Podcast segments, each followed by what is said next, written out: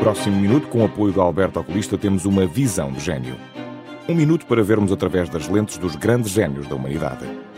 Hoje falamos da cientista Marie Curie. Nasceu em 1867 na Polónia e foi a primeira mulher a ser premiada com um prémio Nobel, o da Física, em 1903.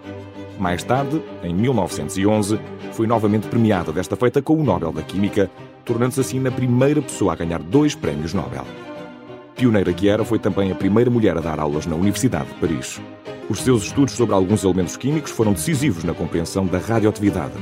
Marie Curie morreu aos 66 anos, vítima de uma anemia plástica, uma doença rara que se acredita ter sido resultado dos longos anos de trabalho em que esteve exposta à radiação. Foi graças à dedicação e visão de Marie Curie que passámos a poder ver o corpo por dentro, sem o lesar, com o recurso ao raio-x. E com esta lente nunca percamos contacto. O Minuto Visão do Gênio tem o apoio de Alberto Oculista.